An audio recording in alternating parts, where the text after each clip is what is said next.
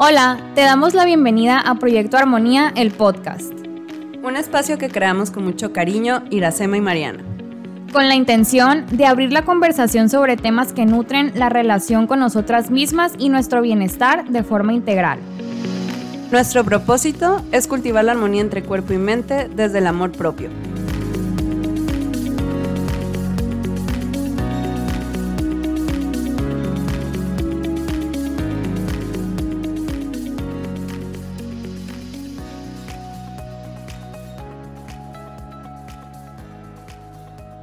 Hola, ¿cómo están? Bienvenidos al episodio número 4 del podcast de Proyecto Armonía.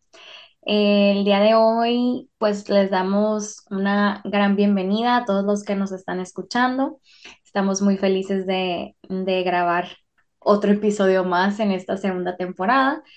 Y el día de hoy, pues traemos un tema que, eh, como siempre decimos lo mismo al inicio de los, de los episodios, ¿no? Que nos interesa o que nos gusta mucho, pero pues obviamente sí, hablamos de, de temas que nos, que nos apasionan. Entonces, el tema del día de hoy es sobre la cultura del esfuerzo o también conocido como la meritocracia, que sabemos que todos en algún momento hemos estado como expuestos a este concepto, pero a lo mejor no lo, no lo conocemos como tal o no lo hemos como logrado identificar, ¿no? Entonces la idea de este, de este episodio es como aterrizar un poquito qué es, de qué manera este, lo vivimos día a día y de qué manera también tiene como este efecto en la mayor parte de, la población, eh, pues a veces como que negativo. Entonces, para este episodio, pues traemos a una invitada eh, muy especial, muy, muy este, afín a todo lo que nosotras dos, Iracema y yo, hablamos tanto en el podcast como en nuestras redes sociales. Em, ella es Perla Delgado, es pues colega mía, es nutrióloga y pues le damos la bienvenida. Antes pues de que ella se, se presente, queremos mencionar que, que nos, nos gusta mucho eh, sus redes sociales, todo lo que comparte y la manera en la que lo comparte, ¿no? De una manera como muy clara y aterrizada. Entonces, pues, ver la bienvenida, eh, preséntate con nuestros oyentes. Ay, pues muchas gracias. Em, no, hombre, muchísimas gracias a, ustedes que me invitaron. La verdad es que sé que es hacer un podcast y es mucho trabajo y ser muy constante y pues muchísimas gracias. Para mí es un proyecto súper bonito.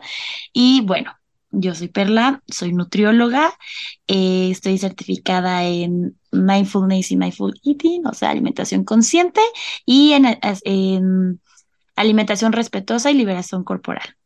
Eh, bueno, mm, me gustan mucho estos temas sociales, creo que son de las cosas que más me gustan. Ya después cuando empecé como a estudiar muchísimo sobre esto, como que dije, ay, me equivoqué de carrera, pero bueno, me gusta mucho y creo que es un gran complemento justo con el enfoque de salud en todas las tallas sobre justicia social y todos estos temas. Entonces, sí, a mis cuentas van a ver que hablo a veces de justicia social, feminismo y créanme que tiene todo que ver con nutrición y salud.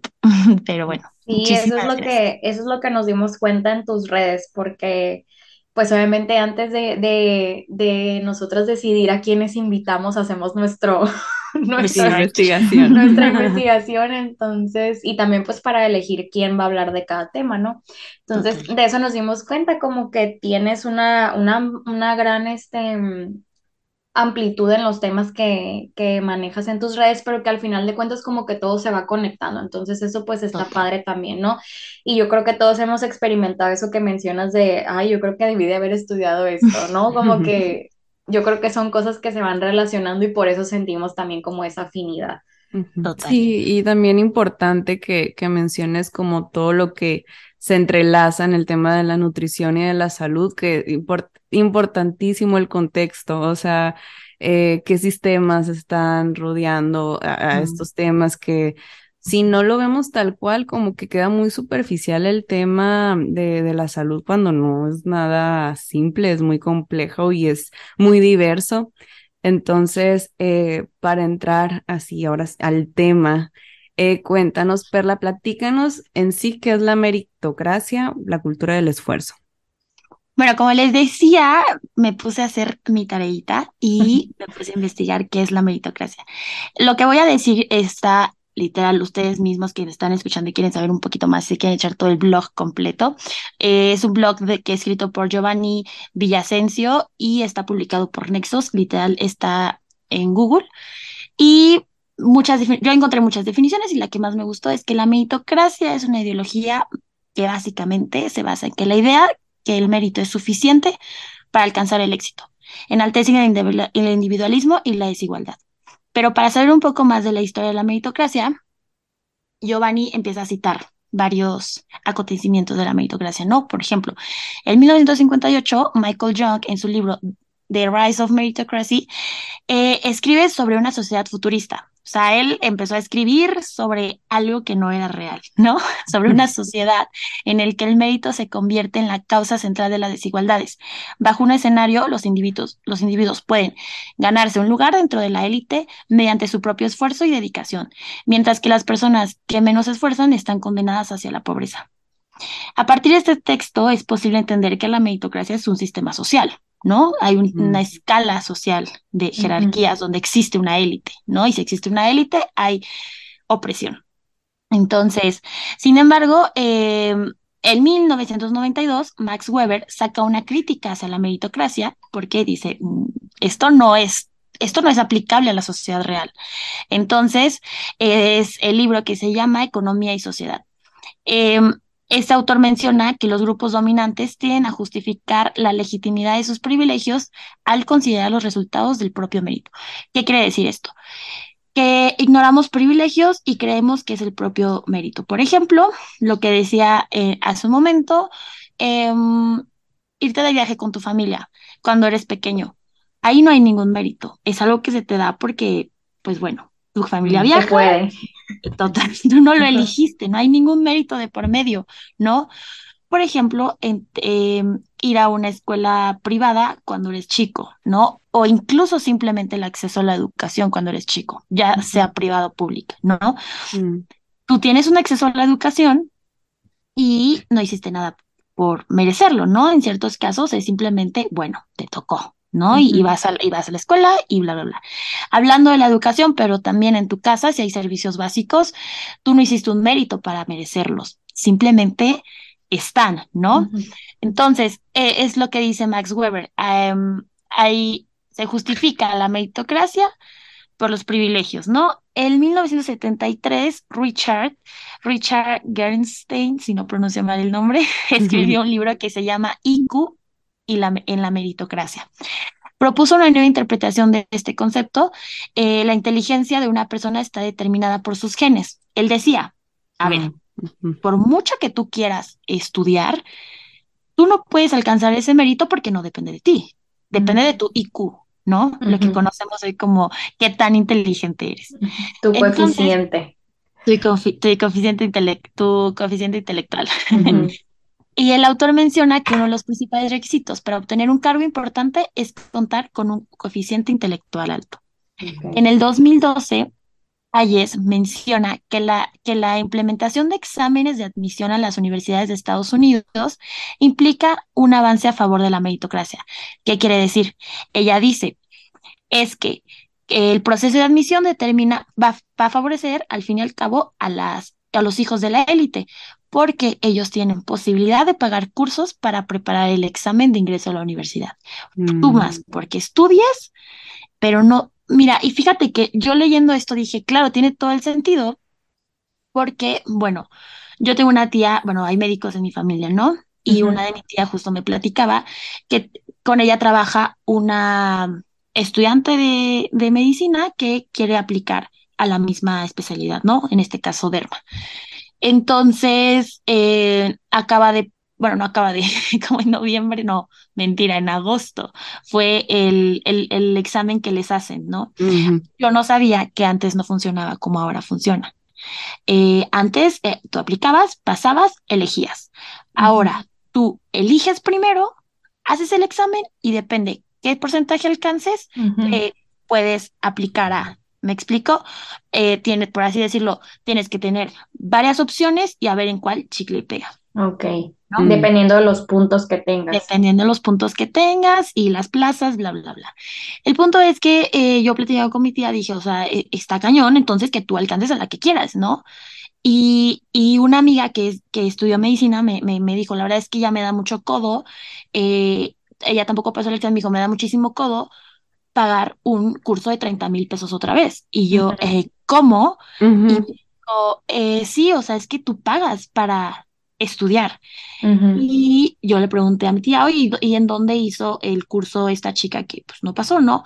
Y me dijo, es que esa es la diferencia. Ella no, no hizo curso. O sea, Mm, ella no tiene el acceso a hacer un curso, entonces ella tiene que estudiar por sí misma, ¿no? ok, Bueno, ahí, ahí ya estamos hablando del sistema de México, que sí, yo, yo la verdad no sé cómo funciona en Estados Unidos, no estudié en Estados Unidos, pero puedo hablar un poco en el caso de México, que las plazas algunas sí son por sí, conecte, ¿no? sí, O por claro. ejemplo, sí, ¿no? Entonces, por ejemplo, las universidades, en universidades públicas, este, privadas, ya tan- no, ni siquiera el examen de admisión. O sea, ese no No, importa tanto. Te hacen firmar una carta de que, bueno, vas a salir bien en, en, en tu primer, en tu primer semestre, un semestre que vale arriba de 80 mil, 60 mil pesos, sí, ¿no? En una claro. escuela privada, o depende. Entonces, a mí me hizo todo el sentido, no sé ustedes cómo ven lo que propone eh, AIES en el 2012, que eh, los exámenes de admisión también favorecen a la meritocracia, ¿no? Sí, Eh, claro.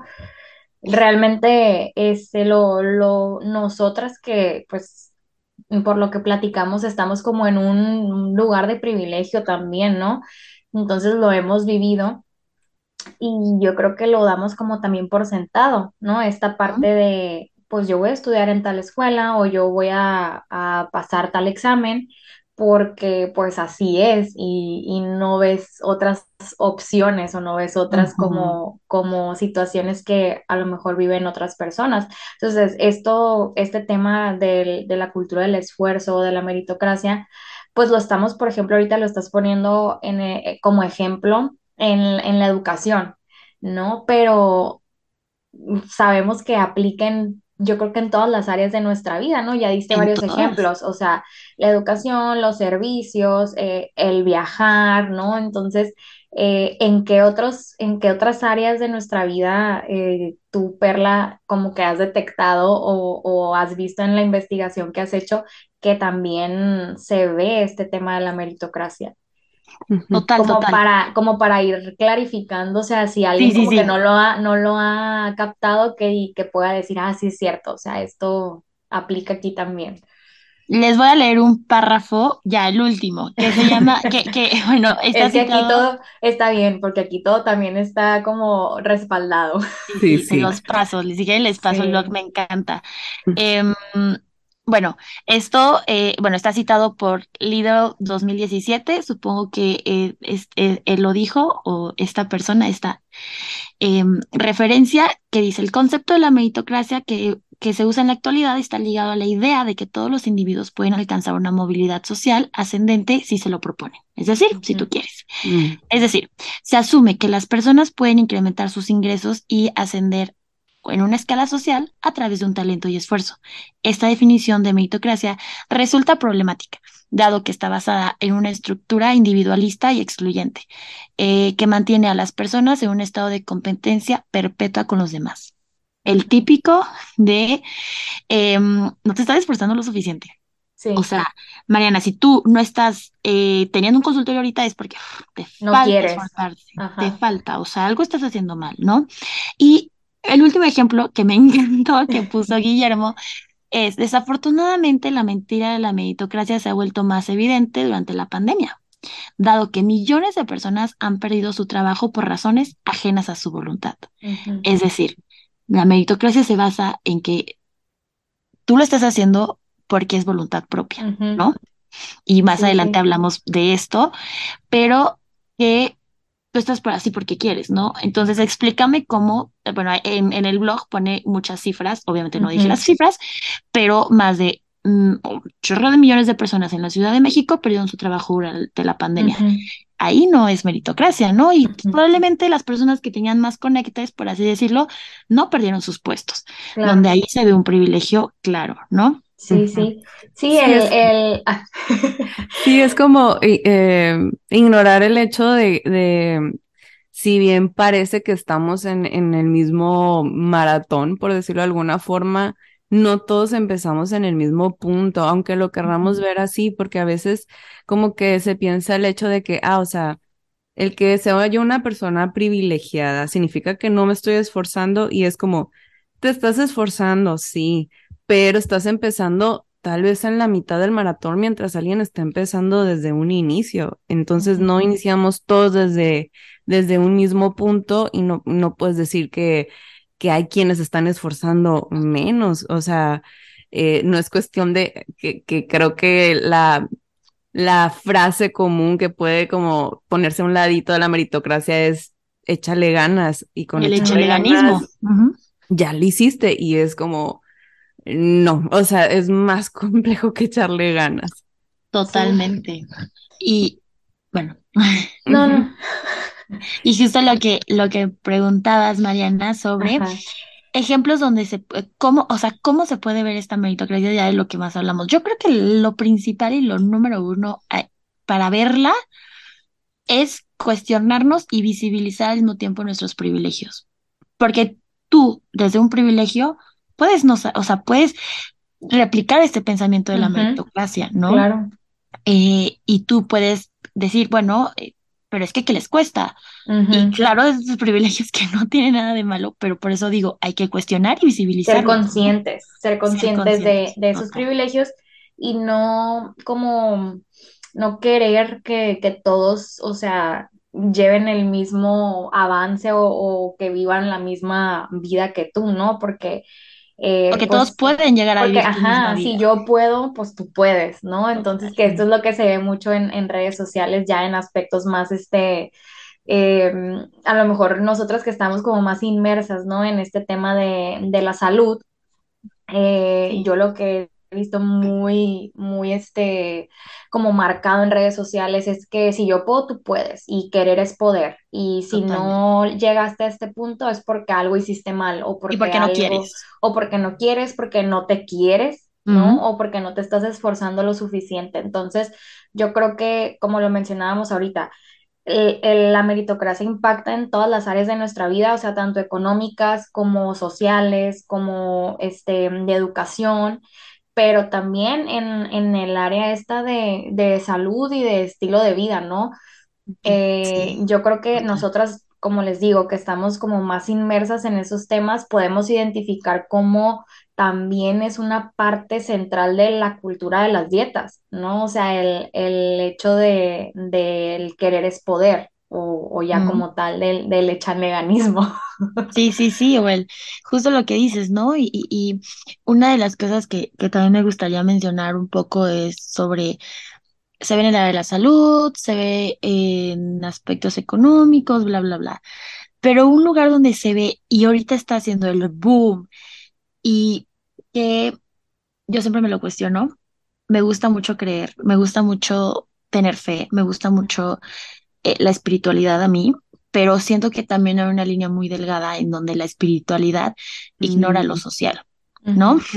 Es Sí, decir, bueno, una de las cosas que yo me he cuestionado mucho en la, eh, de, cuando empecé en todo esto, bueno, yo crecí en una, en una casa católica, en una escuela católica, en, en, la universidad mm, era jesuita, no, no, no, se involucró tanto, pero bueno, siempre he tenido la frase de "Mm, si Dios quiere, o eh, Dios mediante.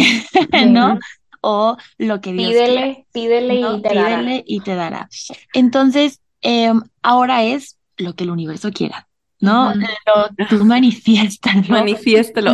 Sí, He tenido mucho conflicto con el Ya, ya, manifiéstalo. ya. Yo, sí. híjola, o sea, Pero Es que, ¿cómo?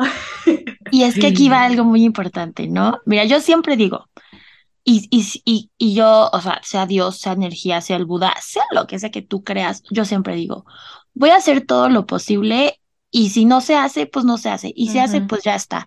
Pero en mí, yo voy a hacer todo lo posible, hay privilegios. ¿A qué voy?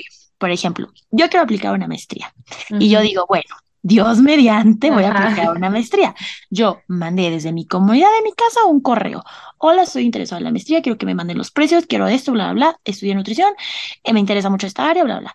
Me mandan un correo de, bueno, son tantos pesos, euros, dólares, donde la quieras hacer, este, bla, bla, bla, bla. Y para eso tú tienes que moverte. Ahí va un privilegio, ¿no? Tiempo. A ver, va desde, desde el momento en que tú estás pensando tener la posibilidad en tener, de hacer. En tener una maestría, o sea, Sí, ya- o sea, total, ya total, desde ¿no? ahí. Desde ahí. De- dos, que tengas tu computadora de, en tu casa con internet y decir, Sí. y tengo luz y voy a despertarme a las 10 de la mañana a mandar un correo, ¿no? O bueno, a la hora que te quieras despertar. Redactar ese correo Redactar de ese manera correo. correcta. Total, que viene de un, o sea, es que entre más te lo cuestionas dices, ¿hasta cuándo se van a acabar los privilegios, no? Bueno, que no es que se acaben, sino que hasta cuándo vamos a ser tan conscientes de nuestros privilegios, ¿no? Sí. Entonces, tú dices, ok, yo voy a hacer todo lo posible. Eso posible tal vez invierta tiempo y dinero de cajón, ¿no? Tal vez tengas que ir a sacar unos trámites a, la, a, a lo que sea, si te quieres ir del país a, a la embajada, si te tienes que, si quieres hacerla en tu misma escuela, es, bueno, en tu mismo estado, es Sí, tener tu título, tu cédula, tu, Tu todo cédula, cuesta. tu título que te cuesta. Total, aquí todo cuesta, ¿no? Entonces, en este, yo voy a hacer todo lo posible y ya que el universo y que Dios me diga, Dios mediante, allí hay privilegios. Y no solamente con mérito se logra eso, ¿no? Sí. Es a lo que voy. Sí. La espiritualidad, yo tengo fe. Claro que soy una persona de fe. Claro que siento que el universo a veces me arregla cosas, pero también tengo que ser consciente de que vivo en un, en un privilegio y que no es puro mérito. A ver, Claro. no es puro mérito que Sí, tú redactes sí, ese correo y te eches flores, ¿me explico? O, o- ¿no? Entonces, hay una línea muy delgada que yo siempre digo, la espiritualidad, cuando empieza a ignorar lo social, cuestiónala. Cuando te dicen mm, que lo atraigas tanto, deseeslo tanto, o Hasta que el universo te lo no sé qué, o sea, diez mil cosas que dices, bueno, sí voy a hacer todo de mi parte, pero en el hacer todo de mi parte vienen un poco de privilegios y ya Sí, después vemos si la vida quiere, ¿no? Claro, y, y es, y es, yo creo que también, de hecho lo platicaba con, con Iracema cuando estábamos como planeando lo que queríamos platicar, que le decía, o sea, siento que, que le están poniendo demasiado énfasis a esto de, de, como dices, la espiritualidad del universo, em, y que también empieza como esta comparación, ¿no? Entre, entre las personas de, bueno, ella es muy a lo mejor muy espiritual y hace esto y hace yoga y las barras de no sé qué y lo que tú quieras. Y yo también a lo mejor lo estoy haciendo, pero porque yo no he logrado lo que, lo que ella a lo mejor ha logrado, ¿no?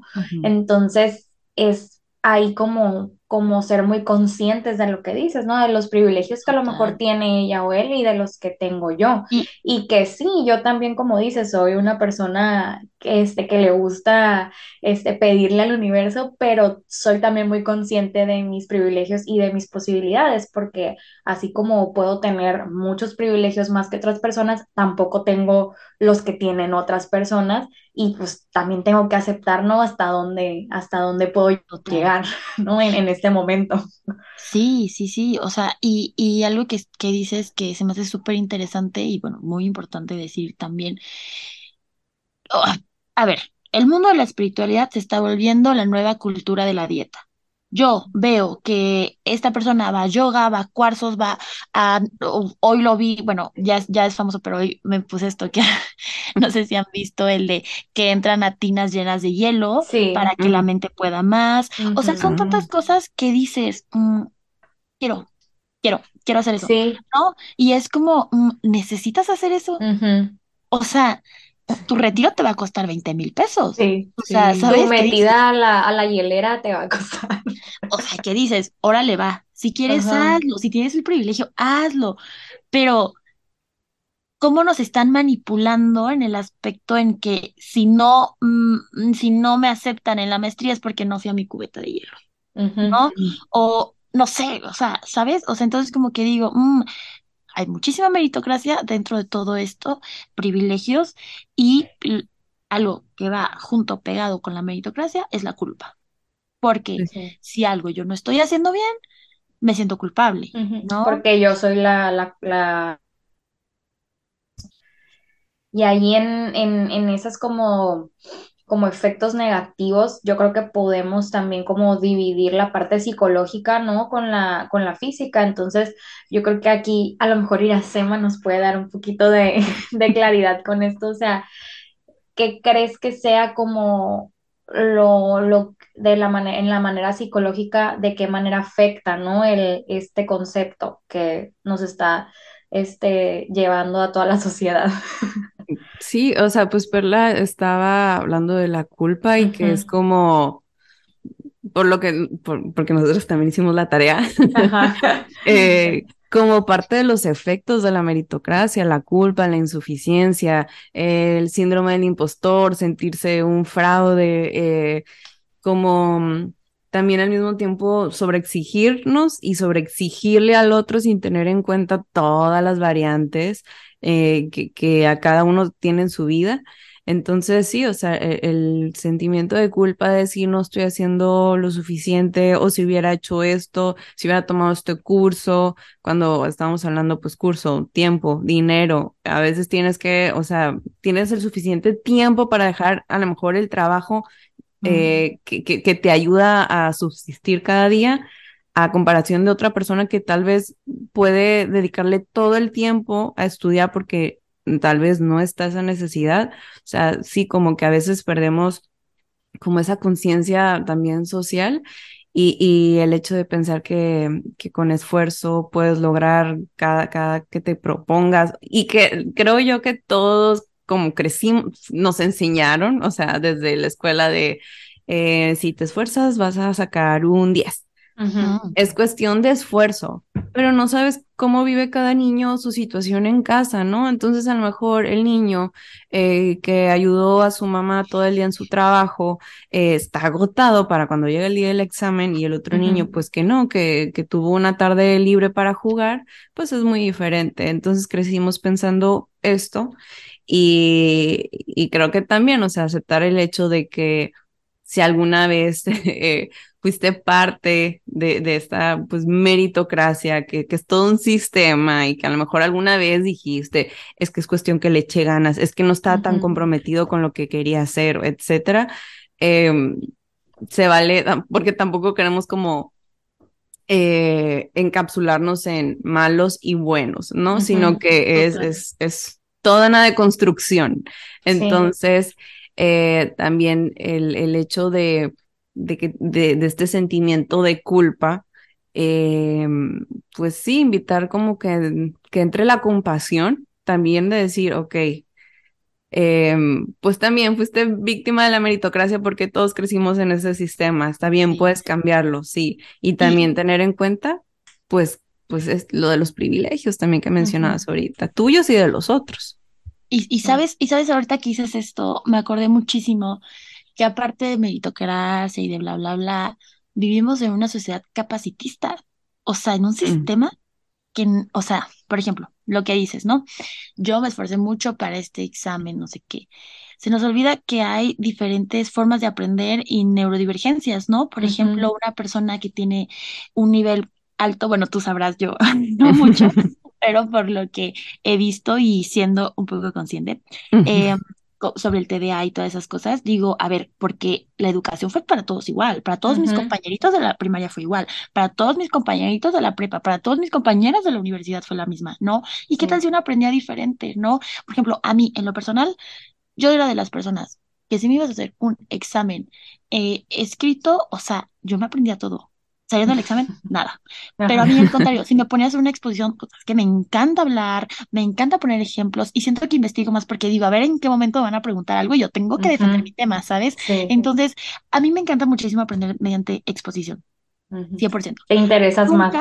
Sí, nunca he sido de libreta, o sea, yo voy en contra de los exámenes escritos, ¿no? De opción múltiple y no sé qué, justifica Ajá. tu respuesta. Es como de, me lo puedo aprender. O sea, porque yo, yo fui la persona que probó todo y hasta que encontré lo que me gustaba, ¿no? Pero también hablamos de privilegios, de no, y de- o sea, de todo esto y de que justo digo, mm, es que si yo hubiera perdido toda mi vida con papelito y pluma, o sea, no, no, no, no, no supiera nada, ni, ni escribir, o sea, ¿sabes? O sea, estaría como, Claro. ¿y qué es a lo que voy? O sea, no hay inclusión en, en las en las formas de aprender, ¿no? Y ahí más de meritocracia, estamos hablando de capacitis, de, de, pues, o sea, de que estamos, no no estamos en un sistema que atienda a todas las capacidades, ¿no? A las capacidades diversas. Entonces, bueno, no, quería tocar el tema. Sí, es parte también. Los cuestionamos, o sea, Claro, sí, sí, como dices, si nos cuestionamos, podemos ir ahí deshaciendo el, el nudito y, ajá, y van saliendo distintos temas, ¿no? Por ejemplo, ahorita que, que Iracema mencionaba la, la parte psicológica, yo creo que también es, es como importante mencionar la parte física, ¿no? Porque también lo podemos ver, por ejemplo, volviendo al aspecto de la cultura de las dietas, ¿no? Que es un tema también que acá nos apasiona. Entonces, está esta cultura de, de la meritocracia, del querer es poder, de si yo puedo, tú puedes.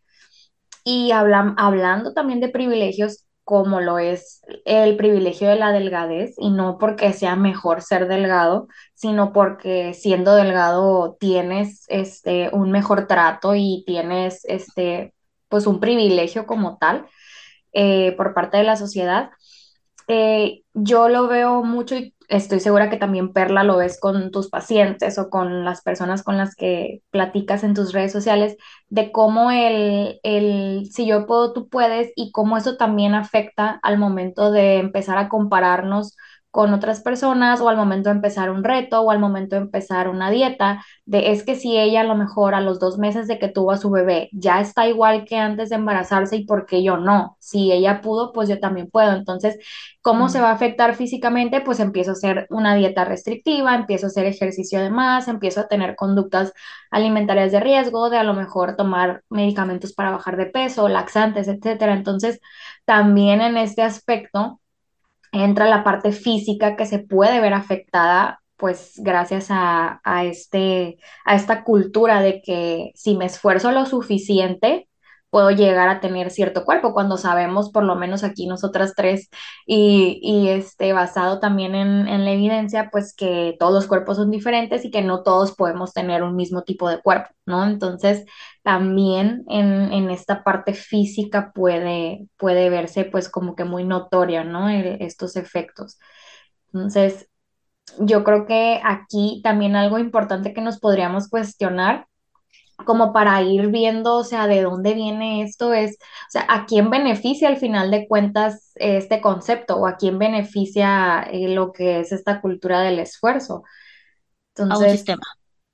Yo creo que a un prácticamente, Sí, eh, que, que, busca que, que, compremos este, productos, que compremos cursos, como lo decías ahorita, que busquemos como siempre estar em, consumiendo algo que nos, que nos va a llevar a ser de cierta forma, ¿no? Que nos va a llevar a, a tener el éxito o a lograr lo que, lo que buscamos. Entonces. Sí, totalmente. Un sistema capitalista y consumista, machista, misógino. de todo. Porque bueno, aquí podríamos describir todo, ¿no? Pero justo, a ver, y, y, y yo siempre lo digo, el sistema sigue porque funciona. Claro que funciona, o sea, y tristemente funciona, ¿no? Y bueno, estamos nosotros para cuestionar y, e incitar a que se cuestione, pero también es una realidad que, eh, bueno, tenemos que ser parte de él, no de la forma en la que tal vez está, pero sí en la forma de poder entrar cuestionando, ¿no? Pero cuestionar la cultura del esfuerzo significaría entonces dejar de esforzarnos, dejar a un lado la disciplina, la constancia, etcétera, o ahí cómo, cómo, cómo, ¿Cómo lo explicaríamos? Sí, ¿cómo lo explicaríamos? Mira, yo lo cuestionaría de esta manera queremos vivir esforzándonos todo el tiempo.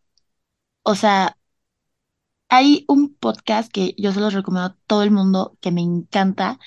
Eh, se llama Nadie hablará de nosotras. Y justo eh, eh, hablan mucho de la meritocracia o la cultura del esfuerzo o la cultura de la guerra. Así le dicen ellas. Mm. Entonces, justo dicen esto. A ver, queremos vivir esforzándonos todo el cuerpo y analicemos bueno, ellas lo analizan, las invito a analizarlo juntas, la fuerza de voluntad. Hablar de fuerza es hablar de algo físico, ¿no? Eh, fuerza. Y la voluntad se habla de algo voluntario, algo que haces desde la libertad. Entonces, decir fuerza de voluntad es algo contradictorio. Es decir, ¿es voluntario o es a fuerza? ¿No? Y que yéndonos al aspecto o a la parte física, fuerza, hablamos de algo fisiológico, ¿no? Entonces, en nuestro imaginario colectivo, lo que decimos es control. Yo puedo controlar las cosas, ¿no? Yo puedo controlar y puedo seguir reglas, porque la fuerza de voluntad se trata de seguir unas reglas, ¿no? El famoso club, no, que es 5 AM, no, iba a decir 6, 5 AM o todas estas cosas que nos, que nos, que nos ponen, ¿no? Entonces, lo que yo diría, queremos vivir una vida fuerza, queremos vivirnos esforzando todo el tiempo, es que hay una gran diferencia entre disciplina y fuerza. Muchísima. Hay una gran diferencia entre voy a hacer algo voluntario, ¿no? Y justo este podcast me encantó porque hablan mucho de eh, que la fuerza de voluntad va hacia el ejercicio, ¿no? Normalmente lo escuchamos el de, mm, pero yo me levanté a las 6 de la mañana a correr, ¿y tú qué estás haciendo? ¿No? o estas cosas que vemos. Con tu vida. Sí. Y te sientes horrible porque va acompañada de la culpa y dices, ¿qué estoy haciendo? ¿No? Bueno, antes. O bueno, si usted allá en casita también siente así, todos nos sentimos así en algún momento. Sí, claro. Entonces, analizando la fuerza de voluntad, hablamos de que el ejercicio, y tú lo, tú, tú lo sabrás más, Iracema, que cuando va acompañada de fuerza de voluntad, hablamos de un sentimiento de eh, obligación. es que no lo puedo hacer, mm. ya lo hice, ya lo logré, wow, qué cool sentimiento. No estamos hablando de fuerza, estamos hablando de un sentimiento que acompaña pero que no tiene nada que ver con lo físico. Entonces, cuando nosotros invitamos a hacer movimiento placentero y esto, no estamos hablando de ese sentimiento de superarte, porque esta cultura nos invita todo el tiempo a luchar contra ti mismo, contra tu yo del pasado que no se levantaba a las seis de la mañana. Sí. Ese me hace algo absurdo, ¿no? Y que es como, mm, quiero vivir una vida eh, peleada conmigo misma, ya. Con mi yo del pasado. y ya suficiente tenemos para que empiece una competencia, ya no con el de al lado. Que bueno, en redes sociales, claro que sigue siendo con el de al lado, pero ahora es contigo mismo. Es una cultura que nos está diciendo todo el tiempo, no eres suficiente. No lo estás haciendo suficientemente bien, ¿no? Entonces, se abre como otra vez. Entonces, ¿qué tenemos que hacer? Disfrutar el ejercicio sin este sentimiento de superación, porque ese sentimiento viene totalmente de una cultura que te dice que lo estás haciendo mal y que a ver cuando lo haces bien, ¿no? Y empezar a hacerlo desde el disfrute, pero un disfrute verdadero, no un disfrute que se acompañe de este sentimiento de, eh, de culpa, porque realmente cuando tú te sientes bien es porque estás este, dejando la culpa, ¿no? Entonces, bueno, una de las invitaciones es, entonces, ¿ahora qué hago? hazlo de una manera que lo disfrutes y que no te estés comparando ni contigo ni con el de al lado. Que no acompañe este sentimiento que, que yo sé que es una línea muy delgada. Sí. La cultura nos los ha dicho así, ¿no? Tú vas a, vas a hacer ejercicio indoor cycling o donde vayas y bueno, eso sí, sí. Estás bombardeado. Que están en tu mente, ¿no? O todas estas cosas que dices, mm, no realmente, ¿no? Meritocracia. Sí, y es que es cierto lo que dices, o sea, es una línea delgadísima. Sí, en donde se puede muy fácilmente como confundir, ¿no? Esto como lo que, lo que preguntaba Iracema de, a ver, entonces, ¿qué me están diciendo? Que no me esfuerce, que haga lo que yo quiera. Pues no, no es así, sino que lo hagamos desde otra, otra razón, ¿no? O desde otra como perspectiva. Sí, como que todo está lanzado, ahorita lo estaba pensando como, como al futuro, lo que vas a lograr, lo que vas a hacer, lo que te vas a convertir, como si lo que ahorita soy no soy suficiente. Y yo soy mi propio rival y mi rival del pasado, o sea, pasado, futuro, pasado.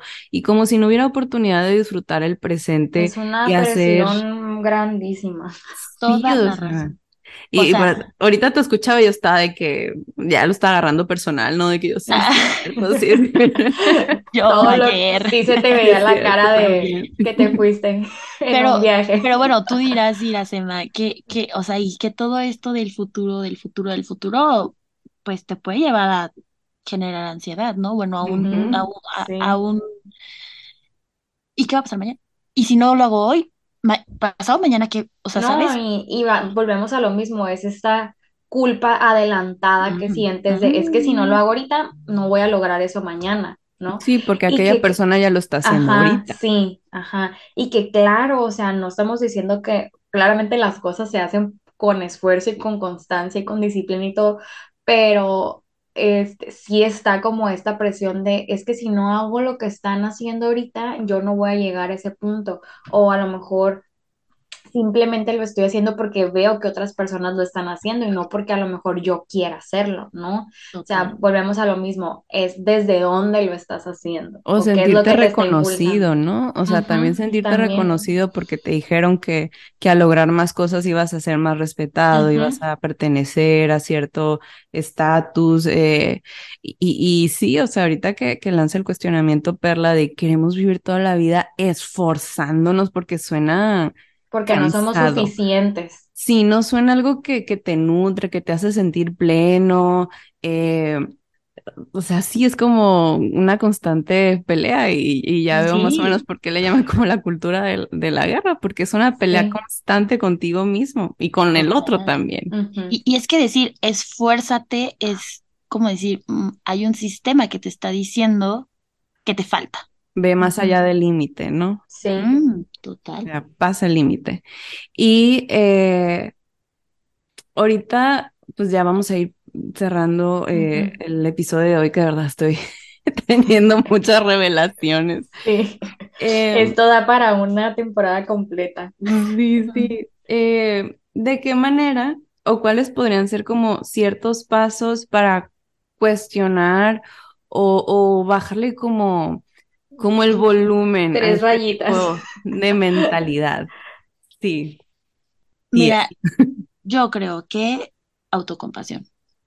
O sea, es que no hay mejor manera de ver las cosas que con autocompasión. Y esto quiere decir, no soy la única persona que está pasando esto, ¿no? Lo que decíamos hace ratito. Si tú ujú, allá en casita sientes que, uh, creo que esto va para mí, bueno, todos estuvimos ahí, ¿no? No pasa nada, poco a poco, y cuestionándonos que, que, que, a ver, nadie nació deconstruido. Todos recibimos la misma educación machista, de, basada en la meritocracia, como hemos dicho en nuestras experiencias de niños, mm, esfuérzate, bla, bla, bla, ¿no? Yo creo que la autocompasión, que los, ajá, lo que decía, los principales de la autocompasión es humanidad compartida. Todos estamos pasando lo mismo, la pandemia. No hubo otra cosa que nos demostrara lo mismo. Cada quien en su privilegio, pero todos compartíamos un mismo miedo, ¿no? Sí, Em, y que los pensamientos, o sea, aplicar mindfulness, los pensamientos son pensamientos y se van a ir. Y lo que está pasando va a pasar.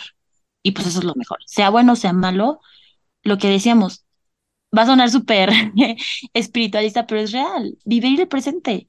O sea, deja de preocuparte lo que va a pasar mañana y, y de que mm, mañana no va a ser suficiente y de que mm, no estoy haciendo lo suficiente para mi yo de mañana. A Sí, ver, ¿no? Y ni siquiera diciendo, "No vamos a vivir mañana, ¿no? Entonces, eh, literal, aplicar autocompasión y dejar ir todas estas expectativas, porque, por ejemplo, si tú ves en tu Instagram que tu amigo está ahorita en Europa y dices, "Mm, es que tenemos la misma edad. A ver, ¿y ujú. quién te dice que, no sé?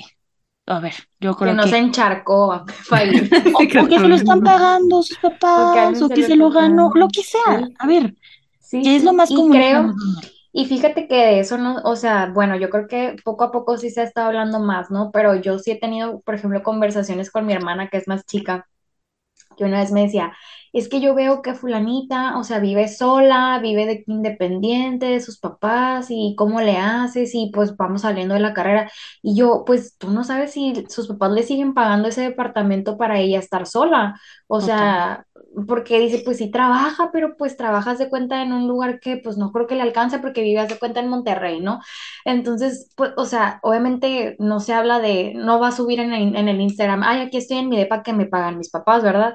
O sea, vamos a, a lo mismo, está como esta comparación. Entonces yo creo que también una, otra de las recomendaciones, ¿no? que pudiéramos dar aquí como de los primeros pasos es pues también dejar de compararnos con otras personas, ¿no? O sea, como eh, si a ella se lo pagan y ella puede, pues qué bueno, qué padre, que lo disfrute, pero pues a lo mejor yo no estoy en esa situación y, y, y ni modo, ¿no? Y, ver qué puedo hacer. y que eso no es darte por vencido, ¿no? Y que eso no es que no estás haciendo lo suficiente y que eso no es malo. A ver, no todos tenemos las mismas oportunidades y así es. Ya, si tú quieres ver cómo le jalas para, porque, bueno, pasa porque todos idealizamos ir hacia lo monetario, ¿no? El capitalismo, vaya, o sea, hacia un sistema, bla, bla, todos queremos, eh, a ver, que también todo lo que vemos en redes sociales es mentira. A ver, publica cuando estás llorando. No Sí, porque es tu vulnerabilidad, ¿sabes? claro. Publica tus más íntimos secretos.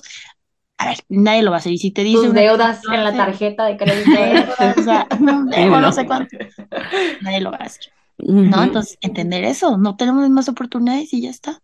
Sí, cada quien decide lo que quiere compartir y yo creo que la mayoría va a proteger su, su lado más vulnerable. Obvio.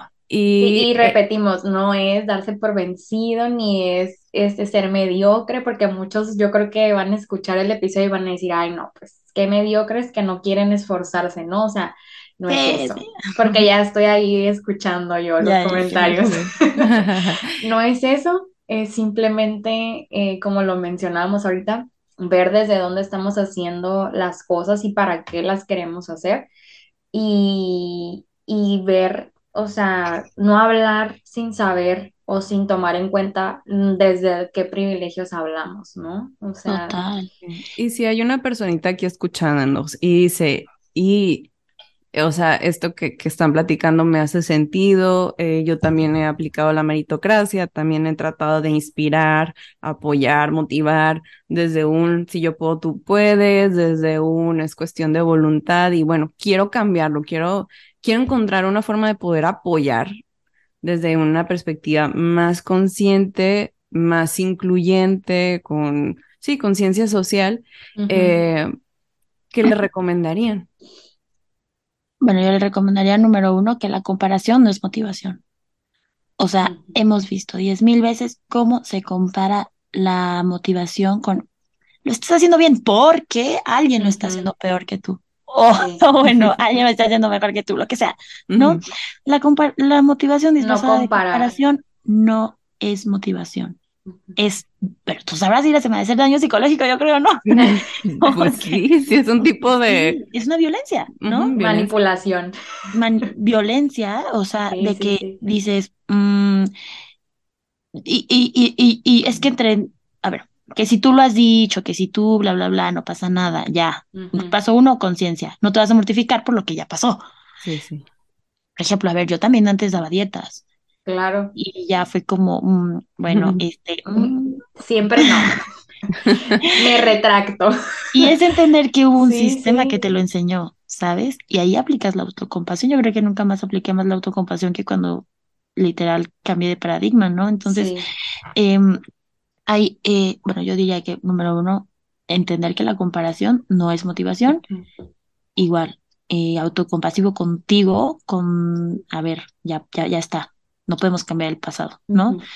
Y, y disfrutar lo que hacemos realmente. O sea, ya, ya voy a, voy a sonar súper espiritual, pero pues realmente disfrutar lo que haces y que seamos muy conscientes de nuestros privilegios y que antes que dar motivación, porque creemos que podemos y debemos dar motivación, tienes que andar motivando a todo el mundo, no eres Ajá. coach de indoor cycling. O sea, este, con todo respeto.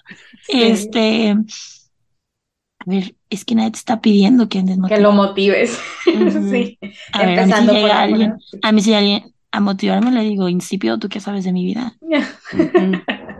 Sí, O es que es parte, ¿no? De, o sea, yo creo que a esos puntos que dices de, a ver, o sea, primero, si fuiste o si eres una persona que motiva desde, desde la merito- meritocracia, pues bueno, ser compasivo contigo mismo, que ni modo la regué, pues eso era lo que me enseñaron.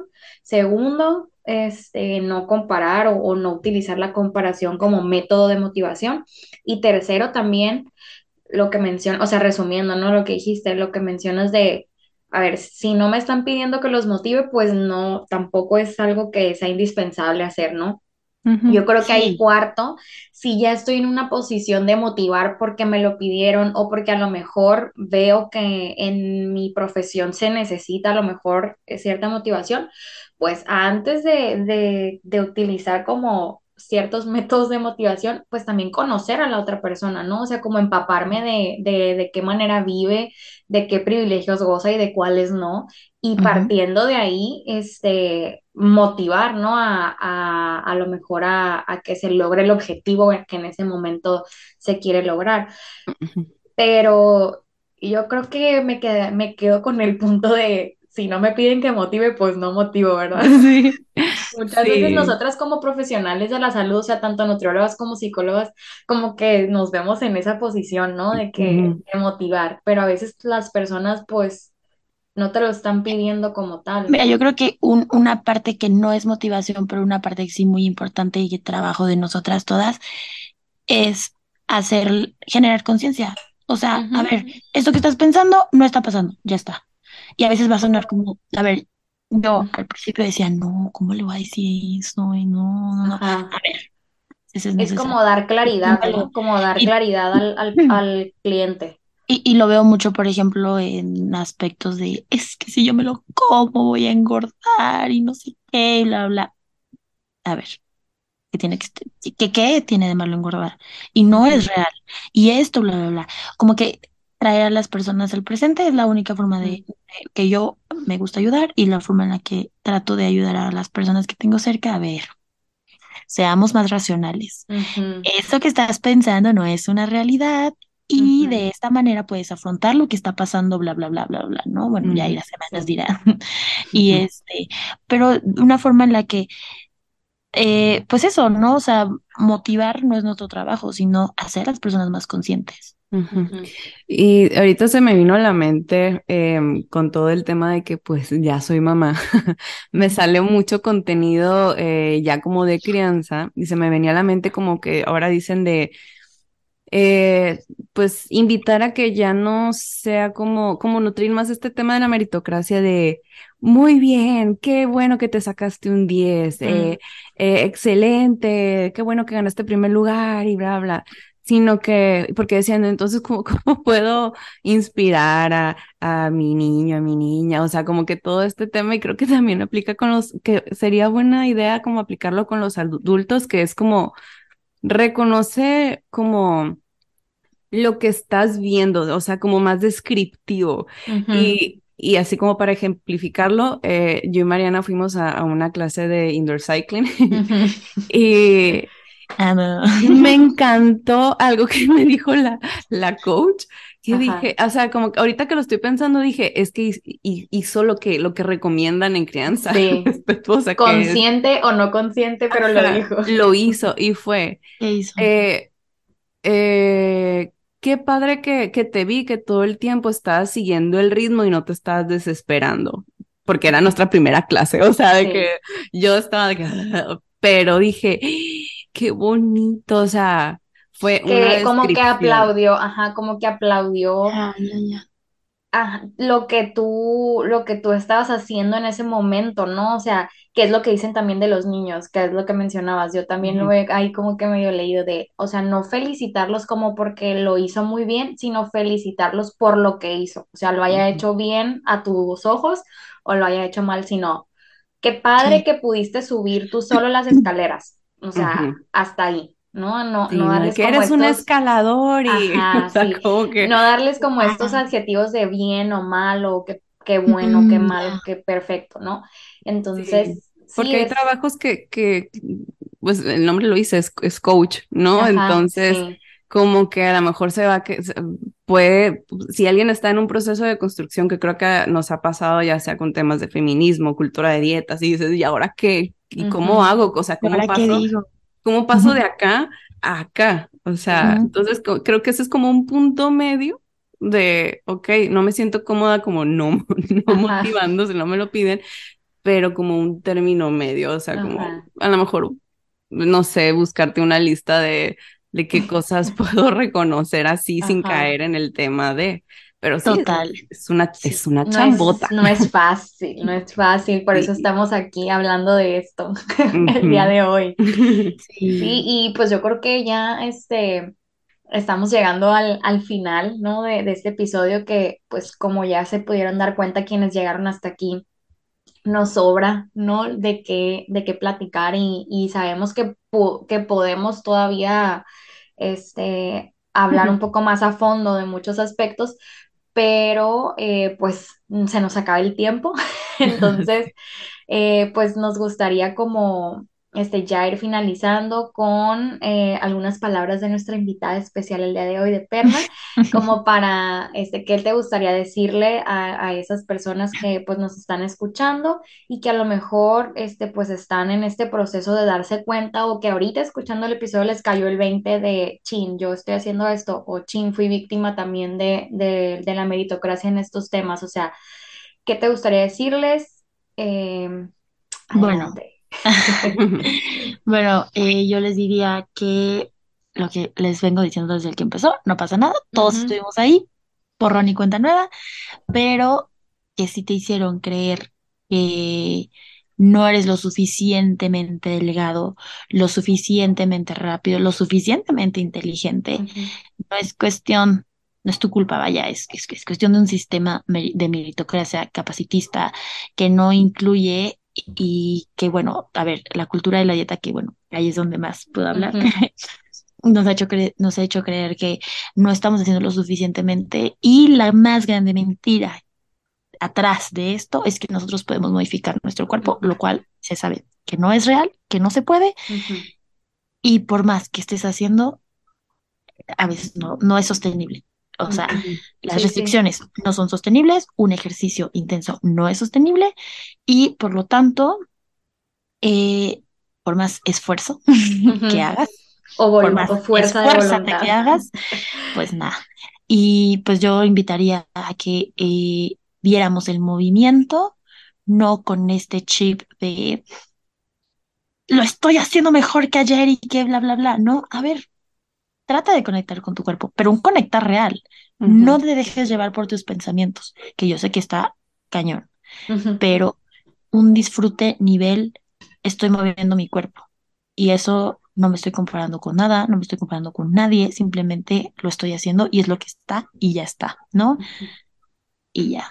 Concentrarnos en el aquí y en el ahora. Sí, totalmente. Ay, pues muchísimas gracias por la de verdad. Esta plática fue un poco terapéutica para Sí, mí. reveladora. Sí, y no, y espero que haya quien nos escuchen en casita también se haya sentido así. Y que bueno, eh, de verdad, muchísimas gracias por, por aceptar nuestra invitación. Nos dio mucho gusto tenerte aquí. Y eh, para despedirnos, no sé si eh, tengas algún proyecto futuro o dónde te puedan encontrar para quienes les Bueno. interese conocer tu trabajo. En redes sociales estoy como arroba no es cuenta fit. Ya no me puedo sacar de ese nombre porque primero lo puse de juego y luego dije, no, ya. No, Ya, está padre, a está poner- padrísimo, Ya, te, encanta. cono- ya te conocemos por, por tu nombre así, Por la no es cuenta por fit. tu nombre este, artístico. artística.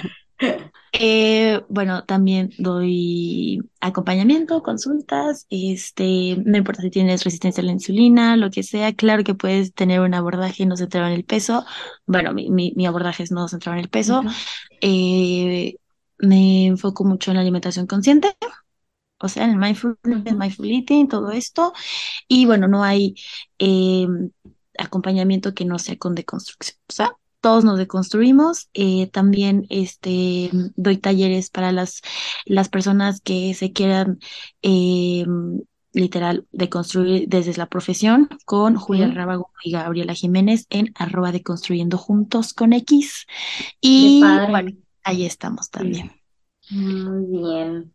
Estaremos, yo creo que ahí pronto entrando a algún taller nosotros también. Ay, me encantaría, me encantaría. Sí, sí, claro que sí. Bueno, pues muchas gracias. Espero que les haya gustado este episodio y nos vemos al siguiente. Bye. Bye. Muchas gracias por acompañarnos. Si quieres ver más de nuestro contenido, síguenos en nuestras redes sociales. Nos puedes encontrar en Instagram como Proyecto Armonía MX, nutrióloga.mariana Cervantes y amablemente MX. Nos vemos en el próximo episodio.